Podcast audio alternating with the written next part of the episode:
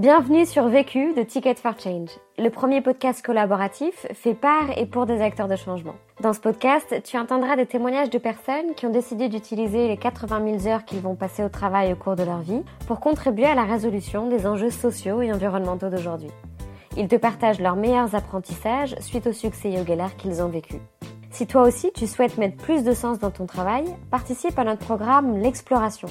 C'est une expérience de 48 heures en collectif pour faire le point sur tes talents et repartir avec ton plan d'action. Toutes les dates et toutes les villes sont sur ticketforchange.org. L'épisode que tu vas entendre a été réalisé en collaboration avec la Banque Postale, banque citoyenne et engagée. Avec ses offres Talent Booster, elle aide les jeunes de 16 à 29 ans à prendre leur envol et à réaliser leurs projets. Bonne écoute et à jeudi prochain.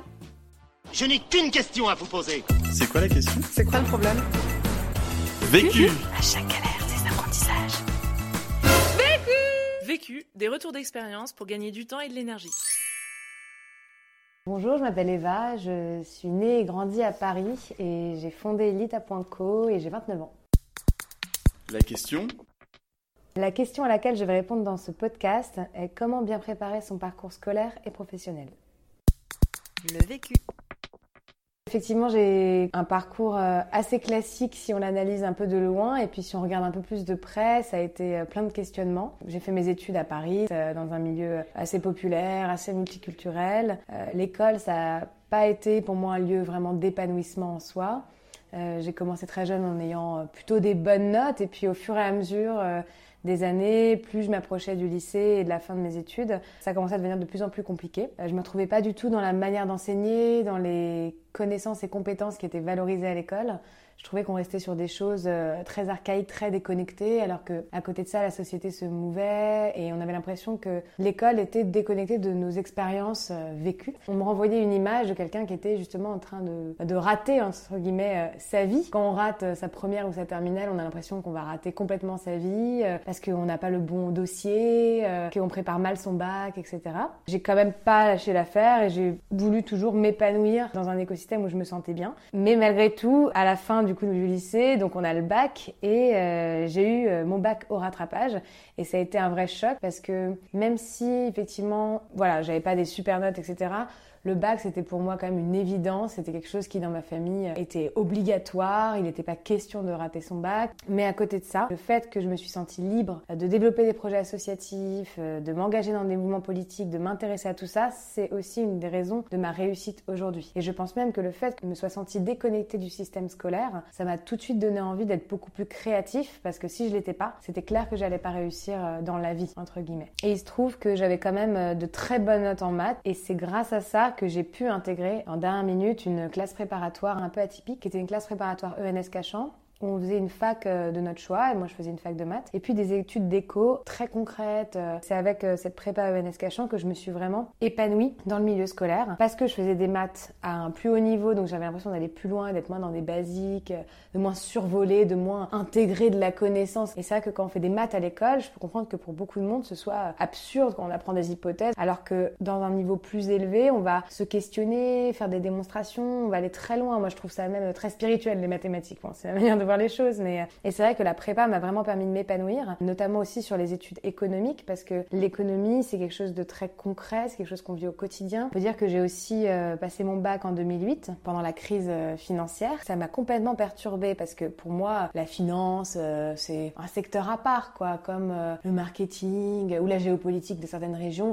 Ça nous touche pas au quotidien. Et là, on a vu qu'à la différence de certaines guerres, etc., que la crise financière, elle, avait une répercussion énorme sur nos vies, et ça m'a fait comprendre qu'il y, avait un truc clairement qui dysfonctionnait si une industrie était tellement responsable de toute notre économie et faisait si peur en fait euh, à beaucoup de politiques. J'ai voulu entrer à l'ENS Cachan. C'était euh, une formation qui pour moi était très importante dans la compréhension encore plus poussée en fait des enjeux économiques et financiers, vraiment sur la recherche, très élitiste, très valorisée euh, en France. Être normalien, c'était un peu le graal et c'était aussi peut-être comme ça que j'arriverais à rendre fier mes parents malgré tout, même si j'avais mon bac au rattrapage. Et malheureusement, bon, on va dire que j'avais pas le profil typique, donc j'étais admissible, donc euh, j'avais le profil entre guillemets académique. Par contre, euh, au moment de l'entretien de personnalité où il a fallu défendre son point de vue, et ben là ça a complètement dissonné parce que euh, j'ai trouvé que les personnes, en tout cas représentantes de cette institution, étaient beaucoup trop déconnectées du réel et de ce que vivaient les gens au quotidien et se rangeaient derrière des théories qui me semblaient pas être bénéfiques à la société. Donc du coup, première expérience où euh, bah, mon défaut, qui est parfois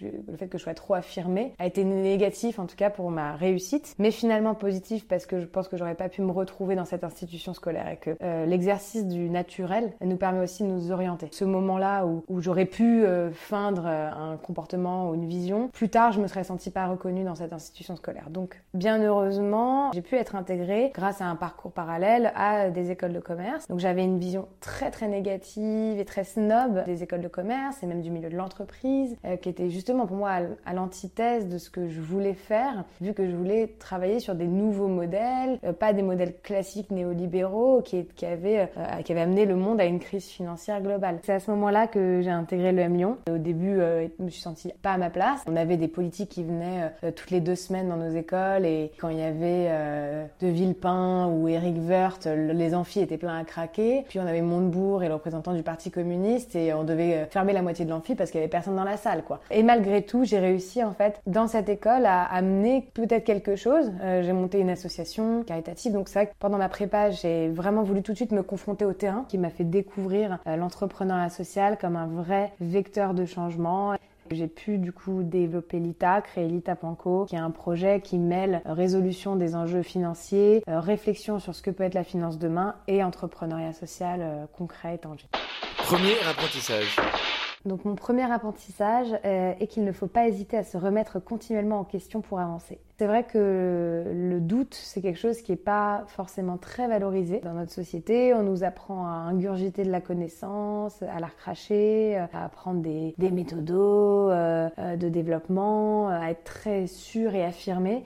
Et pour moi, le doute, justement, et le, questionnement, c'est un moyen unique de développer une bonne action, notamment entrepreneuriale ou même politique. Donc c'est vrai que moi, le doute, euh, j'ai pu le cultiver euh, notamment bah, très jeune euh, dans les études talmudiques, puis d'origine juive, et j'ai fait quelques années d'études des textes. On, remet en question notre rapport aux choses, notre rapport au monde, notre rapport à l'environnement, la raison pour laquelle on est sur Terre, comment est-ce qu'on arrive au bonheur, comment est-ce qu'on arrive à une société harmonieuse. Sauf que dans le cadre de mes études religieuse. C'était très limité à une communauté. On travaillait sur des textes euh, quand même très ancestraux et pas très adaptés à des problématiques plus humanistes aujourd'hui, euh, de vivre ensemble, global, au niveau de la société et avec l'environnement notamment. Et c'est pour ça que j'en suis partie assez tôt, en fait, finalement, vers 13-14 euh, ans, j'ai voulu complètement arrêter ces études religieuses et je me suis complètement désolidarisée même de ma communauté. Et derrière, en fait, j'ai, en reprenant la philosophie, que j'ai repris en études pendant, pendant mon parcours entrepreneurial, ça m'a vraiment aidé à replacer en fait cette philosophie et ce questionnement au sein de mon projet de vie. Et c'est vrai qu'en philo, euh, on apprend plein de choses et on apprend surtout deux choses. On apprend une méthodologie de réflexion et on apprend des, des théories euh, philosophiques euh, qu'on peut affectionner ou pas, mais qui sont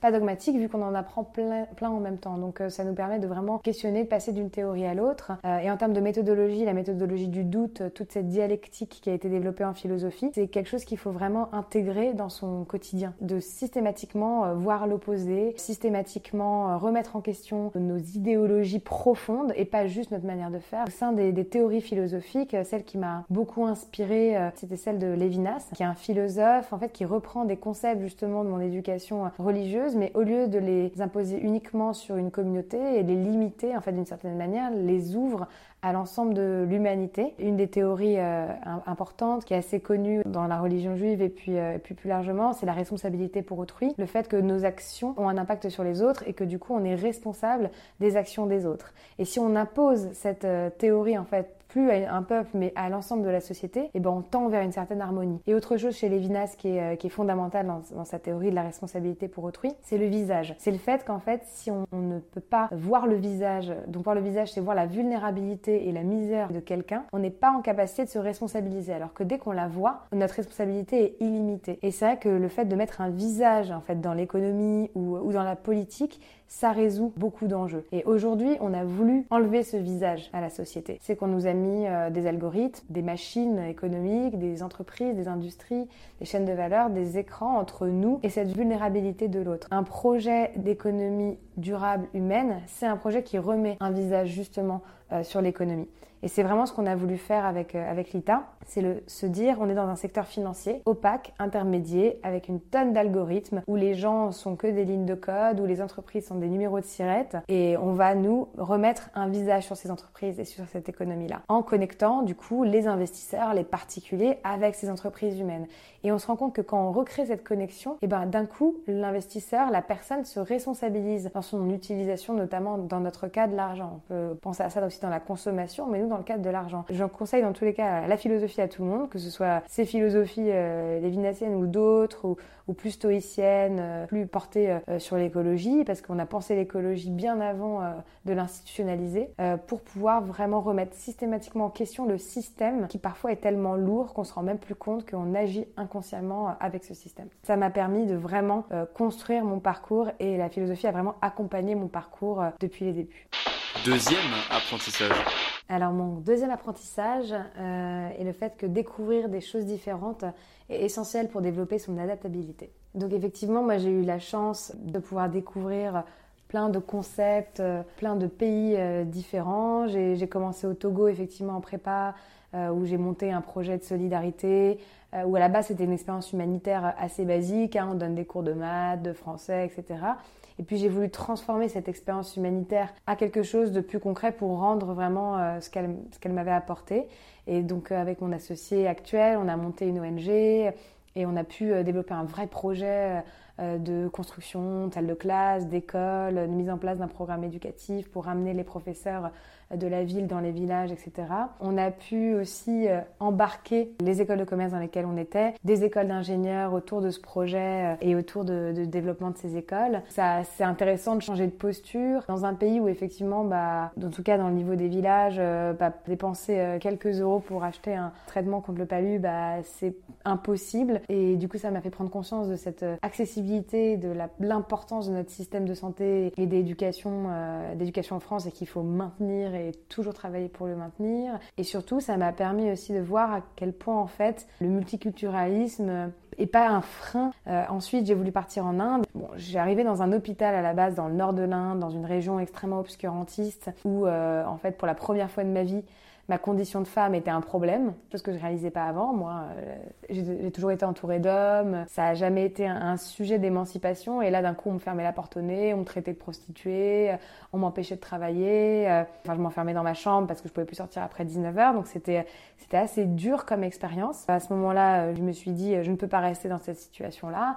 Euh, j'ai pris un avion, je suis partie dans le sud de l'Inde, dans la Silicon Valley indienne euh, qui s'appelle Bangalore, où là j'ai découvert l'entrepreneuriat social à travers un Ashoka Fellow euh, pour lequel j'ai travaillé dans la Tech for Good. Donc c'était une plateforme de microfinance en ligne. C'est vrai qu'à travers cette expérience, j'ai vraiment découvert cette nouvelle forme d'entrepreneuriat. J'ai découvert le fait que bah, cet Ashoka Fellow qui développait une entreprise, qui devait équilibrer ses comptes, etc. C'était pas que un entrepreneur, c'était aussi un leader politique. Quand même, en rentrant en France, j'ai voulu travailler dans une grande organisation parce que malgré tout, dans l'ONG, l'entreprise sociale indienne, à coup de petits microcrédits, on levait pas mal d'encours, mais on était assez limité. On pouvait pas complètement transformer le secteur financier, qui était quand même mon objectif de base. Donc je me suis dit, est-ce que c'est dans la grande nation qu'on peut le faire? Et en y, en y débarquant, j'ai découvert que cette banque, en l'occurrence dans laquelle j'ai travaillé, était euh, pleine de personnes extrêmement engagées qui voulaient faire changer le système. En fait, on travaillait sur le fait de désinvestir des secteurs un peu trop controversés, etc. Et comme l'armement, l'huile de palme, le nucléaire, donc dans lequel la banque a un rôle fondamental. Et malgré le fait que des personnes étaient si engagées, que l'institution bougeait, là on était dominé par un système et une infrastructure qui, euh, qui était vraiment frustrante. Pour moi, qu'à l'époque, j'avais pas l'énergie que de me confronter à ça, surtout que le milieu de la grande entreprise n'est pas un milieu dans lequel on peut euh, s'émanciper euh, en tant que femme et en tant que femme jeune. Et donc j'avais besoin de trouver un vecteur d'émancipation plus rapide euh, qui me permettait d'aller plus vite dans mon projet social. Et c'est pour ça que je suis revenue en fait à, ce que j'avais vu en Inde et plutôt à l'entrepreneuriat social et à ce leadership euh, politique euh, qui a un impact fort au sein de notre entreprise et plus large pour développer mon projet entrepreneurial. Troisième mon troisième apprentissage euh, qu'il faut toujours s'offrir la capacité de rebondir. Donc effectivement, c'est vrai qu'à plusieurs moments de mon parcours, j'aurais pu procrastiner, notamment au lycée où je me sentais pas du tout à ma place, plutôt que juste de me limiter à sortir, etc.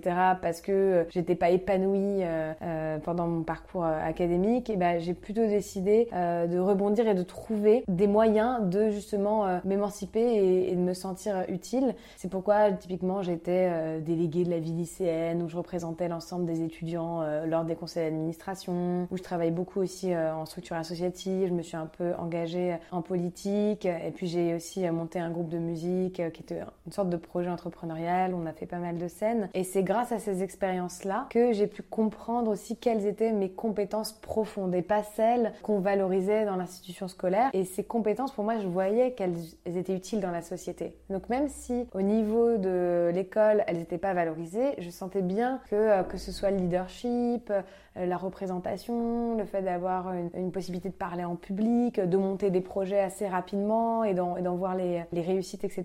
Et c'était quelque chose qui allait me servir. Donc j'ai préféré m'investir là-dedans. Ça m'a pris beaucoup de temps. J'ai mis complètement de côté euh, du coup mes études. Mais derrière, j'en suis. je pense que j'aurais jamais réussi si j'avais pas suivi cette, ces envies-là. En fait, ce qui était fou, c'était que sur mon bulletin scolaire, on me disait t'es même pas capable de réussir à la fac. il faudrait que tu te professionnalises tout de suite. Et qu'en parallèle, euh, je réussissais des exercices de leadership et d'entrepreneuriat assez forts. Donc je trouvais ça complètement dissonant. Et c'est vrai que typiquement les compétences euh, de, d'aisance à l'oral, de curiosité, euh, de volonté de s'intéresser à d'autres secteurs, c'est des choses qui sont pas du tout valorisées au sein de l'école et, et, qui pour moi permettent d'aller très loin et de saisir ensuite des grosses opportunités. Et j'ai pas tout découvert après le lycée. Je conseille en tout cas à, tous les jeunes qui se retrouvent dans ce système-là euh, de se dire qu'il n'est pas symptomatique d'un système plus global. Ce qui est compliqué quand on a un background euh, assez euh, atypique, donc qu'on a une famille qui a ses propres, ses propres concepts, qu'on arrive dans un écosystème très mixte, que voilà, on parle souvent en, sociologie de la schizophrénie des enfants d'immigrés et la complexité que c'est de, de vivre leur culture en étant quand même dans une société qui a ses propres dogmes, ça fait qu'on effectivement on correspond à aucune case. Je pense que quelque chose, c'est une chose qui a été extrêmement douloureuse pour moi pendant très longtemps, où on se sent déconnecté de la société, des autres, etc. Et c'est finalement quelque chose qui m'a beaucoup servi. La bonne chose dans le fait de ne pas appartenir à un réseau ou pas rentrer dans une case, euh, ça nous rend capable de tout. Et, le fait que j'ai fini en finance en tant que femme de moins de 30 ans, dans des postes qui n'étaient pas du tout adaptés à ma condition sociale, entre guillemets, ça aurait jamais été possible si je répondais d'un dogme. Euh, donc je, je, suis assez finalement euh, satisfaite de ça et j'appelle entre guillemets à toutes les personnes qui se sentent parfois un peu déconnectées de la société en tant que telle, de réfléchir à comment est-ce que leur diversité et leur manière de repenser un système peut, plutôt que de les, les mettre de côté, les aider à prendre la place dans un milieu dans lequel on les aurait jamais attendus. Et c'est vrai que ça, même pour moi, ensuite, ça a été une vraie opportunité. Quatrième apprentissage. Mon quatrième apprentissage euh, est qu'il ne faut pas hésiter à être opportuniste. Donc c'est vrai que moi j'ai toujours appliqué l'opportunisme comme un truc euh, positif dans le développement de mon parcours, euh, le fait de toujours en fait absorber les expériences, les refus, les réussites comme un moyen de, réfléchir et d'avancer sur un projet profond qu'on a. Et surtout ne pas se fixer un objectif de, de carrière, de réussite personnelle, etc. Parce que c'est comme ça qu'on se crée des anxiétés et qu'on n'arrive pas à avancer. Et c'est vrai à plusieurs étapes dans mon parcours, que ce soit les étapes très négatives, donc euh, un bac au rattrapage, un refus euh, de l'ENS, même j'ai été refusée sur pas mal de stages à l'Agence française de développement ou dans des grandes institutions que je valorisais, bah plutôt que de me dire euh, même s'ils veulent pas de moi, j'y arriverai, j'ai plutôt voulu saisir les opportunités qu'on m'offrait pour aller toujours dans le sens de ma vision. Au niveau entrepreneurial, très tôt, alors qu'on n'avait ni background, ni réseau, etc., j'ai vu que le fait que je sois une femme plus jeune c'était une opportunité. Et j'aurais pu mal le prendre, me dire j'aimerais qu'on m'écoute pour ce que j'ai à dire, que ça me donne une place à tel table ronde ou dans tel média. Pour moi, c'est pas valorisant. Bah, c'est pas ce que j'ai fait. J'ai utilisé ces opportunités et le fait que bah, parfois ma différence pouvait avoir un impact positif dans mon développement. Et j'ai pas été snob sur ce coup-là et ça a été un vrai vecteur de réussite. Conseil pour gagner du temps qui me fait gagner du temps, c'est de ne pas systématiquement penser euh, à la cascade de conséquences qu'une décision euh, que je vais prendre va avoir, que ce soit dans ma vie pro ou ma vie perso, mais d'agir sur ce qui fait sens pour moi et ce qui me permet d'une certaine manière de, me regarder dans le, dans le miroir. Conseil pour gagner de l'énergie. Ce qui me fait pas mal gagner d'énergie, c'est euh, de toujours utiliser l'humour comme un moyen d'extérioriser, parce que dans un parcours entrepreneurial comme le mien, il y a plusieurs fois où j'aurais pu prendre des choses qui me sont arrivées très personnellement et j'ai préféré euh, euh, passer au-dessus et continuer à en rire aujourd'hui plutôt que de me formaliser pour des choses qui n'en valent pas le coup. L'autre question Finalement, est-ce que l'entrepreneuriat est, fait pour moi? Euh, Toujours dans une, dans une approche où on valorise le doute, je pense qu'il ne faut jamais cesser de réfléchir si on est la bonne personne pour amener son projet et ses idéaux où on a envie de les emmener. Vu Vécu. Vaincu. Pour plus de vécu, clique vécu.org. Je voulais te dire, euh, tu sais, on, on a tous nos petits problèmes. Vécu.